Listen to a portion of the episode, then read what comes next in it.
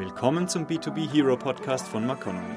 Der Podcast für Marketing, Kommunikation und Vertrieb in Industrie- und Technologieunternehmen. Hallo und herzlich willkommen zu einer neuen Folge des B2B Hero Podcast. Mein Name ist Lena Müller und bei mir ist es jetzt genau 9.05 Uhr. Bei meinem Gast ist aber die Uhrzeit heute ein bisschen anders. Wie viel Uhr ist es denn bei dir, Daniela? Ja, hi Lena. Vielen Dank für die Einladung. Bei mir ist es jetzt 15.05 Uhr, also sechs Stunden bin ich weiter in Shanghai, China. Ah, okay. Also, liebe Hörer, ihr habt schon gehört, Grund für die Zeit ist die Zeitverschiebung zwischen Deutschland und Shanghai, denn dort sitzt Daniela Wunderlich. Sie ist Marketingmanagerin bei der Krüss GmbH. Liebe Daniela, ich freue mich, dass du heute bei mir bist und wir haben ein ganz spannendes Thema mitgebracht. Wie geht's dir denn heute? Ja, sehr gut. Vielen Dank für die Einladung. Ich hoffe, dass ich dir und den Zuhörern heute ein paar hilfreiche Impulse und Einblicke geben kann ähm, mit meinen Erlebnissen in China im chinesischen Markt. Super spannend auf jeden Fall. ja, auf jeden Fall. Ich habe einige spannende Erlebnisberichte und Anekdoten mitgebracht, die ich gerne mit dir und euch teilen möchte. Und unabhängig davon geht es mir natürlich auch sehr gut. In Shanghai hat der Frühling angefangen. Die Frühblüher und Kirschblüten kommen überall heraus. Die Menschen laufen auf den Straßen umher, fahren mit dem Fahrrad. Die Atmosphäre überall in Shanghai ist super angenehm und da bin ich natürlich dann auch angesteckt von der Frühlingszeit. Super. Du, bevor wir unseren Zuhörern verraten, um was es denn heute geht in der Folge, würde ich dich noch mal kurz bitten, die Grüß GmbH kurz vorzustellen und noch mal darauf einzugehen, welche Rolle du als Marketingmanagerin in Shanghai dort einnimmst. Ja, gerne. Also ich arbeite für die Grüß GmbH wir sind ein bereits 1796 äh, gegründetes Familienunternehmen mit Spezialisierung äh, auf die Grenzflächenchemie und Weltmarktführer für innovative Instrumente zur Messung der Oberflächen- und Grenzflächenspannung. Wir haben einen, äh, unseren Sitz und Ursprung in Hamburg mit weiteren Niederlassungen äh, in den USA, China, Großbritannien und Frankreich. Und ich selbst sitze, wie bereits gesagt, in China im Shanghai Office und bin dementsprechend für die chinaweite Marketingkommunikation des Unternehmens zuständig. Mm, derzeit ist es so, dass die Oberflächenwissenschaften in den meisten Industrien noch weitgehend unbekannt und das Potenzial für die diversen Industrien noch recht ungenutzt ist. Und über das aktive Marketing in China versuche ich eben die potenziellen B2B-Kunden aus Forschung und Entwicklung, aber auch der Qualitätssicherung in die facettenreiche Welt der Oberflächenwissenschaften einzuladen und den individuellen Nutzen unserer Instrumente für Ihr Unternehmen aufzuzeigen. Und dies natürlich unter der Berücksichtigung des chinesischen Markts und der Eigenarten des chinesischen Markts. Ja, du sprichst gerade schon die Eigenarten an, da wollen wir gleich auch nochmal drauf eingehen. Bist du denn die einzige Deutsche im Office in China? Ja, genau. Ähm, ich bin jetzt seit zwei Jahren in China und äh, trotz der zweijährigen Erfahrung erlebe ich täglich immer wieder kulturell neue Abenteuer, ob auf dem Fahrrad ähm, zur Metrostation oder dann in der Metro mhm. oder selbst dann eben im Office mit meinen chinesischen Kollegen. Da ich eben die einzige Nicht-Chinesin bin, äh, habe ich ganz oft Situationen, in denen ich schmunzeln muss, weil einfach die Situation für mich aus meiner kulturellen Perspektive sehr seltsam oder ungewöhnlich, aber auch oft mhm. erfrischend sind. Also es gibt einfach nochmal ähm, mir immer wieder den Hinweis, dass es zu allem eine andere Perspektive gibt, die es sich aber auch lohnt einzunehmen. Super spannend. Ja, liebe Zuhörer, jetzt kann ich euch auch verraten, um was es heute gehen wird. Unser Thema ist nämlich WeChat und wie man es als strategisches Marketing-Tool im Unternehmen einsetzen kann. Daniela, bevor wir jetzt in die WeChat-Welt eintauchen, eine Frage noch vorweg. Wir haben gerade schon mal kurz über die Eigenarten gesprochen. Wie ist denn die digitale Infrastruktur in China eigentlich aufgebaut? Und vor allem, wie unterscheidet sich diese vor allem zu der deutschen? In China ist es so, dass die digitale Infrastruktur im komplett ganzen Land ausgebaut ist. Also der Internetzugang ist ein essentieller Teil des Lebens in China, in den Großstädten, aber auch genauso in jeglichen abgelegenen Bergdörfern. Also ähm, eine kleine Anekdote von mir. Ich war letztes Jahr in der inneren Mongolei. Das ist ein ähm, Teil von China im Norden und habe da eine mehrtägige Wüstenwanderung gemacht. Weit und breit nur mhm. Sand und äh, keinerlei Infrastruktur, bis ich dann auf einen Einheimischen traf, der Wasser verkauft hat. Da, und ich mhm. bei ihm zwei Wasserflaschen kaufen wollte und er mir dann äh, fröhlich sein Handy entgegenstreckte mit einem QR-Code, mit dem ich dann eben diese zwei Wasserflaschen bezahlen sollte. Also selbst mitten in der Wüste, äh, wo es keine Wasserleitungen und keine Elektrizität gibt, ähm, gibt es trotzdem Internet und die Menschen dort sind eben auch komplett auf das Internet angewiesen. Und äh, das hat mir wieder die Augen geöffnet, wie unterschiedlich das einfach äh, bei uns im Vergleich zu China ist. Also dadurch, dass eben fast jeder Chinese ähm, Internetzugang hat, wird auch die Nutzung des Internets nochmal ähm, ganz deutlich unterschieden. Also 99 Prozent der Internetnutzer in China gegen, gehen eben über ihr Handy online und äh, dementsprechend kann man da von einem Mobile Only anstelle von Mobile First sprechen. Ähm, als Vergleich in den USA sind es 89 Prozent, also auch auf einem sehr hohen Level, aber eben immer noch äh, 10 Prozent weniger als in China. Also das äh, Handy ist da wirklich unverzichtbarer Teil des Alltags. Und ähm, welche Rolle spielt jetzt genau WeChat bei den Chinesen, also sowohl privat, aber auch beruflich? Ja, also du kannst dir WeChat so vorstellen, wenn du alle Apps auf deinem Handy, die du täglich oder wöchentlich nutzt, bündeln würdest in eine einzige App, dann hättest du sowas wie WeChat. Also man bezeichnet WeChat oft als die All-in-One Super-App, die mhm. alle Bedürfnisse in jeglichen Lebenssituationen abdecken kann. Also sei es im Bereich Messaging, Social Networking, Mobile Payment, Travel, Shopping, ähm, Taxi. Also wirklich von morgens bis nachts kann äh, der Chinese nur über WeChat sein komplettes Leben organisieren und ähm, muss eben nicht auf einzelne Apps mit isolierten User-Profilen zugreifen. Und die Zahlen von WeChat sprechen da eben auch für sich. Also es gibt äh, laut aktuellen Zählungen 1,2 Milliarden aktive Nutzer monatlich ähm, auf der WeChat-Plattform und das eben über wow. alle Altersstrukturen verteilt. Also vom äh, jungen jugendlichen Alter bis zum hohen Seniorenalter sind, äh, wie gesagt, 1,2 Milliarden Chinesen vertreten. Und das spricht natürlich für äh, die Nutzerfreundlichkeit und Durchdringung der WeChat-App. Und äh, ich kann mir vorstellen, dass man sich jetzt fragt, was ist denn daran jetzt so besonders? Ja, alles ist in einer App. Und es klingt erstmal logisch, dass es einfacher ist, aber äh, ich kann ja auch die einzelnen Apps einfach so nutzen, das stört mich auch nicht. Und ich glaube, der große Erfolg oder der Antreiber des Erfolgs von WeChat ist auf ähm, die sogenannten Quick Response Codes, also die QR-Codes zurückzuführen, die mhm. eben das digitale Leben mit dem physischen Leben verbinden. Und mhm. ähm, man merkt auch an der ganzen User-Führung, User-Experience äh, innerhalb von WeChat, dass der Nutzer komplett im Zentrum steht. Also die App äh, wurde kreiert mit dem Ansatz, dass der User ähm, der, der Mittelpunkt von allen Aktivitäten innerhalb der App ist und es eben nicht dieses, dieses kommerzielle Gefühl hat, auch wenn es das natürlich ist.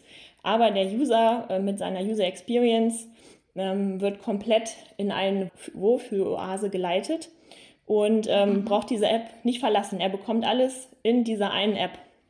Und ähm, welche Rolle spielt WeChat denn schon als strategisches Marketing-Tool in China? Definitiv ein sehr großes. Also ich hatte ja eben schon gesagt, 1,2 Milliarden monatliche aktive User gibt es auf WeChat und dementsprechend ist die Menge an WeChat-Usern fast deckungsgleich mit der chinesischen Gesamtbevölkerung. Dementsprechend sind die Zielgruppen jeglicher Industrien, sei sie noch so klein oder nischisch, auf WeChat vertreten.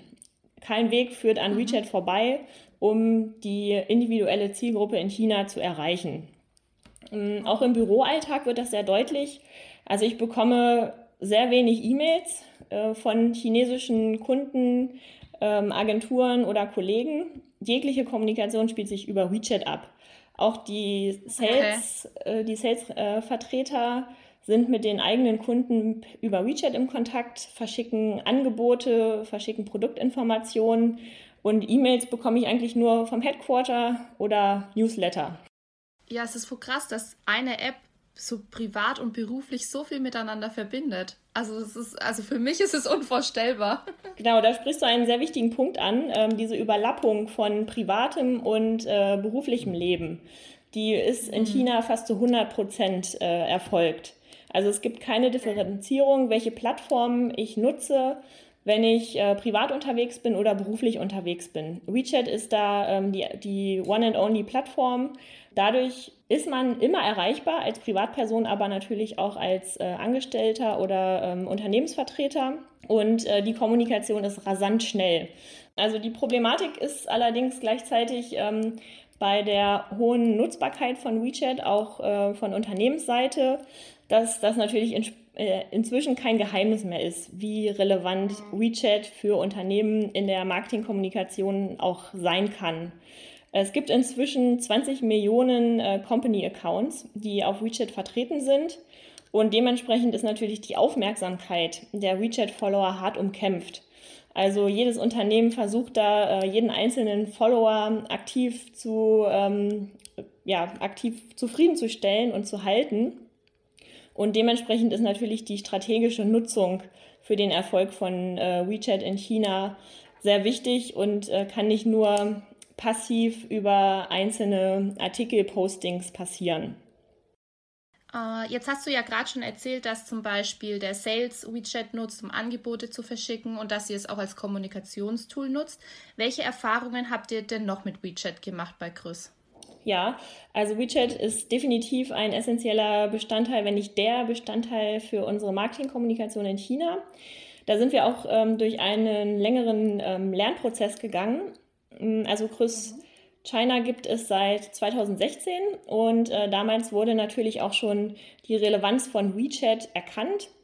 Ähm, allerdings äh, mit der einzigen Interpretation, ähm, dies als Kommunikationsplattform zu nutzen. Dabei ist WeChat eben ein multidimensionales Tool und ähm, die Kommunikationsplattform ist eben nur ein Bereich, den Unternehmen nutzen können. Und äh, wenn man eben WeChat als Kommunikationsplattform nutzt und regelmäßig Artikel verschickt, dann hat man eben eine relativ einseitige Kommunikation. Also es findet keine Interaktion statt, man bekommt keine Rückmeldung von den Followern und hat dementsprechend auch wenig Verständnis, wer diese Follower sind, was ihre Bedürfnisse und Interessen äh, angeht und kann dementsprechend auch wenig ähm, seine eigenen Marketingstrategien und den Content optimieren und an den Bedürfnissen besser ausrichten. Dementsprechend hat dann auch die WeChat-Kommunikation ähm, einen relativ kleinen Einfluss auf die ähm, Businesszahlen des Unternehmens. Es soll natürlich aber im optimalen Fall einen großen Einfluss haben und ähm, mit den Marketingaktivitäten einen entscheidenden, auch äh, strategischen Vorteil bieten.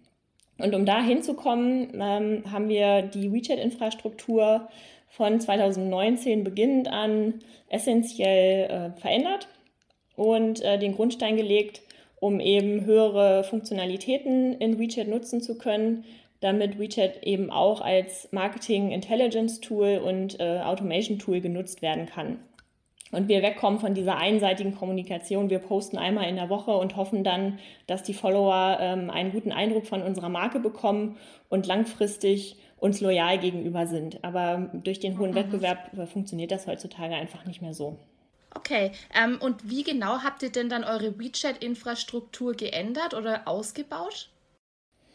Ja, also bei uns im Unternehmen ist es so, dass wir über alle Marketingaktivitäten das übergeordnete Ziel verfolgen, hochwertige Leads zu generieren und diese an das Sales-Team weiterzugeben. Die komplette Marketing- und Sales-Organisation bei uns ist nach dem Sandler-Prinzip der Incredible Sales Machine aufgebaut. Das heißt, wir durchlaufen die drei Phasen der Lead Generation Phase, des Nurturings und der Retention Phase gefolgt dann vom Organizational Learning, damit wir mittel- und langfristig die einzelnen Phasen optimieren können. Bei WeChat haben wir jetzt die Möglichkeit, ähm, zusätzlich zur Nutzung von WeChat als Kommunikationsplattform zur Generierung von Leads, WeChat auch im Nurturing- und Retention-Bereich und dann eben zusätzlich im Organizational Learning einzusetzen.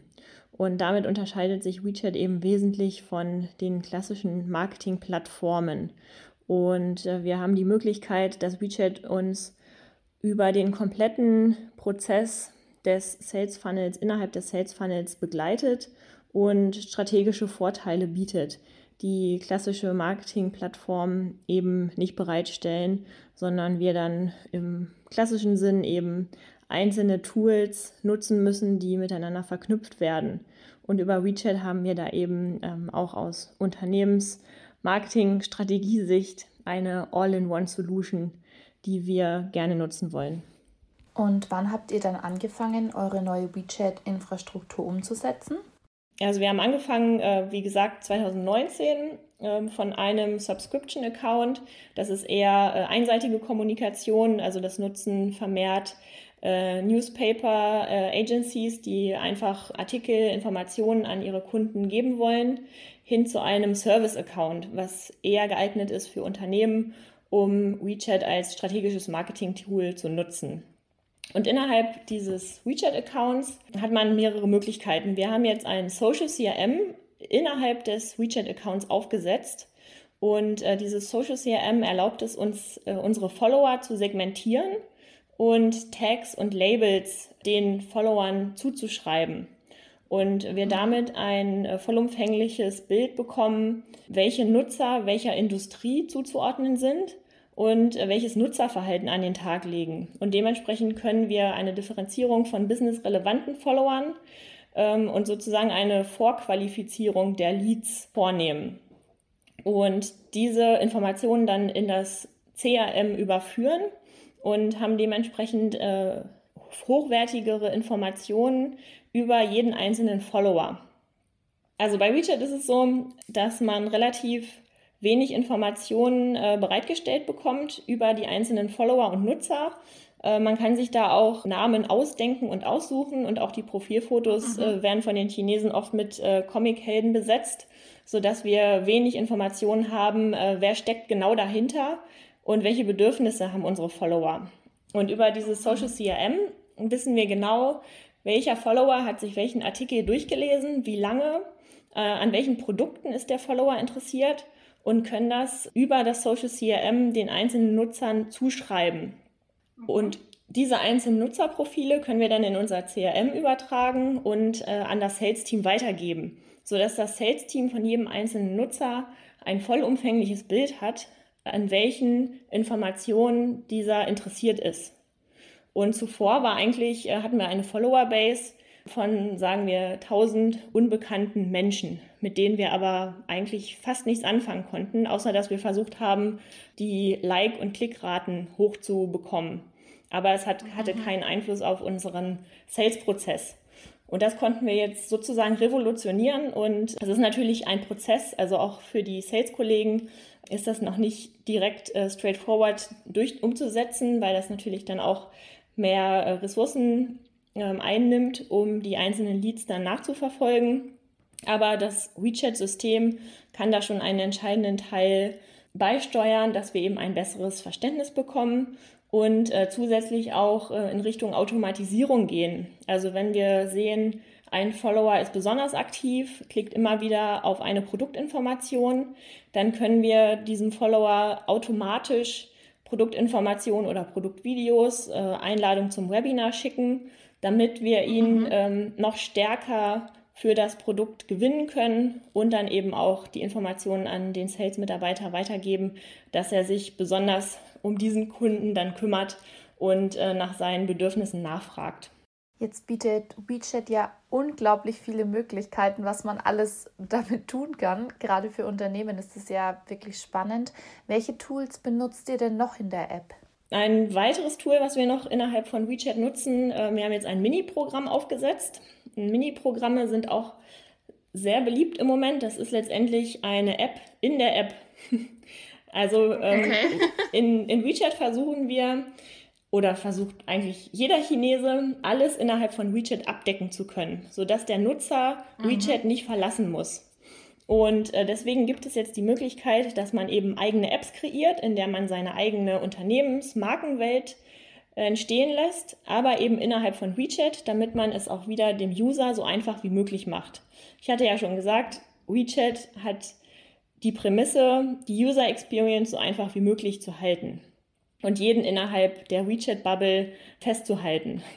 Und dementsprechend ist es für Unternehmen dann auch äh, sehr gängig, dass man ähm, kleine Mini-Programme kreiert, Wir haben jetzt ein Mini-Programm aufgesetzt als ein Resource Center, in dem wir Produktinformationen, Videos, Webinare bereitstellen und da eben auch wieder das Nutzerverhalten tracken können. Mm, mhm. Einen direkten Anwendungsbereich gibt es dazu auch. Äh, unsere Sales-Vertreter, wenn die Kundentermine, Seminare, Schulungen haben, war es zuvor so, dass sie physische Produktkataloge ausgegeben haben und dann natürlich ihre Business Cards ausgeteilt. Ähm, das war dann sozusagen der persönliche Kontakt, der natürlich mhm. weiterhin sehr wichtig ist. Wir haben jetzt aber eine Kombination von persönlichem Kontakt und digitaler Welt hergestellt. Und zwar ähm, wird dann am Anfang der Präsentation der QR-Code zu unserem Mini-Programm dargestellt, der direkt auf das Produkt führt, ähm, um welches es in dem Seminar geht. Ähm, und diese. Produktinformation ist dann auch direkt verknüpft mit der Business Card von dem Sales-Kollegen, sodass sich jeder direkt digital über den WeChat-Account natürlich dann wieder bei dem Sales-Kollegen melden kann und sie über WeChat sich austauschen können und wir aber gleichzeitig im Backend auch das Nutzerverhalten tracken können. Und damit hat eigentlich jeder gewonnen. Und ähm, man sieht wieder, wie facettenreich ähm, da auch WeChat ist. Also vordergründig Kommunikationstool und dann aber von Unternehmensseite ähm, hat es so viele Facetten, die eben ähm, die Geschäftsmöglichkeiten stark erweitern. Ja, krass. Also ich, ich vergleiche das jetzt so ein bisschen bei uns. Bei uns ist es ja schon fancy, wenn irgendein Referent am Ende seiner Präsentation eine Folie hat mit Link zu seinem LinkedIn-Profil. Das ist ja für, für uns schon mega krass. Das haben auch nicht alle, aber das ist natürlich, es vereinfacht halt viel. Also gerade für die Lead-Generierung, ja. Genau. Und die User Experience ist eben auch auf höchstem Niveau, dadurch, dass man eben alles aligned hat, alles innerhalb äh, von einer Infrastruktur. Ja. Jetzt würde ich gerne noch mal zum Schluss auf die KPIs eingehen. Wie messt ihr denn den Erfolg bei euch von WeChat oder kann man das überhaupt messen? Mhm. Ja, also äh, bei WeChat gibt es definitiv auch die gängigen KPIs ähm, wie Reading Counts, Likes, Shares. Ähm, und die mhm. spielen natürlich für uns auch eine zentrale Rolle, wenn es um die Bewertung von unserem Content geht. Also wenn wir unsere wöchentlichen Artikel veröffentlichen, ähm, werden wir da auch die genannten KPIs anwenden und miteinander vergleichen, um ein besseres Verständnis zu bekommen, äh, welcher Content ähm, ist wie erfolgreich. Aber was für mich noch wichtiger ist, Dadurch, dass wir in unserem Unternehmen die unterschiedlichsten Industrien ansprechen und auch sehr diverse Zielgruppen haben, ähm, ist es für mich noch wichtiger, dass wir die Zielgruppen segmentieren und ich ein besseres Verständnis habe, welche Zielgruppe hat welches Interesse. Und ich aufgrund äh, von der Integration des Social CRMs, was ich eben angesprochen hatte, und des Mini-Programms möglichst viele Nutzerverhalten sammeln kann und die mir eben ein gesamtheitliches Bild von den einzelnen Zielgruppen geben, sodass ich dann eben eine Differenzierung habe von Medizintechnik oder Automotive. Und wenn ich eine Kampagne oder eine Information an nur Medizintechnik habe, dass ich dann eben diese Information nur an die Zielgruppe schicken kann und ich dann tracken kann, wie sind denn die KPIs für diesen spezifischen Content für die Zielgruppe. Also One-Fits-All-Solution ähm, ist ja ohnehin äh, unmöglich. Und da ist eben aktuell der Schritt, in, da befinden wir uns aber auch noch in der Entwicklung, dass wir zunächst unsere Zielgruppe segmentieren, die wir in WeChat haben, und dann innerhalb der Segmentierung herausfinden, welcher Content funktioniert gut und welcher nicht. Wie gesagt, wir sind äh, da auch noch im Entwicklungsprozess und versuchen herauszufinden, welche Inhalte besonders gut funktionieren. Wir haben jetzt die gängigen Marketingaktivitäten digitale Webinare, Konferenzteilnahme, Whitepaper-Downloads, Eventkooperation oder sogar unsere eigene Konferenz organisiert und ähm, versuchen da eben noch die, die Stellschrauben anzupassen, damit wir den optimalen Mix an Marketingaktivitäten definieren können. Ich glaube aber, in China bei der Dynamik und der Schnelllebigkeit ist man da immer im Entwicklungsprozess weil es ja, sich ja. alles so schnell ändert und ähm, man da nie einen Status quo hat, mit dem man dann äh, zufrieden sein kann oder der nie optimierungsbedürftig ist. Ähm, das macht es aber auch gleichzeitig so spannend, äh, dadurch, dass die Nutzer so innovationsgetrieben und äh, so digital unterwegs sind, ähm, muss man als Unternehmen sich da auch immer wieder täglich, wöchentlich anpassen und äh, sehr agil sein, um den Kunden zufriedenzustellen und auch zufrieden zu halten. Mhm. Also hat man immer Arbeit mit WeChat. ja, definitiv. Es ist immer ein Prozess. Super. Äh, ja, Daniela, wir sind schon am Ende angekommen. Vielen lieben Dank für die tiefen Einblicke in ein wirklich, wirklich spannendes Thema. Es hat mir sehr großen Spaß gemacht. Ja, mir auch. Vielen Dank. Liebe Hörer, vielen Dank, dass ihr auch heute wieder dabei wart. Bleibt gesund. Die nächste Folge des B2B Hero Podcasts gibt es in 14 Tagen. Sie wollen nicht zu lange warten? Unter www.maconomy.de finden Sie noch weitere spannende Infos und Stories rund um Marketing, Kommunikation und Vertrieb in Industrie- und Technologieunternehmen.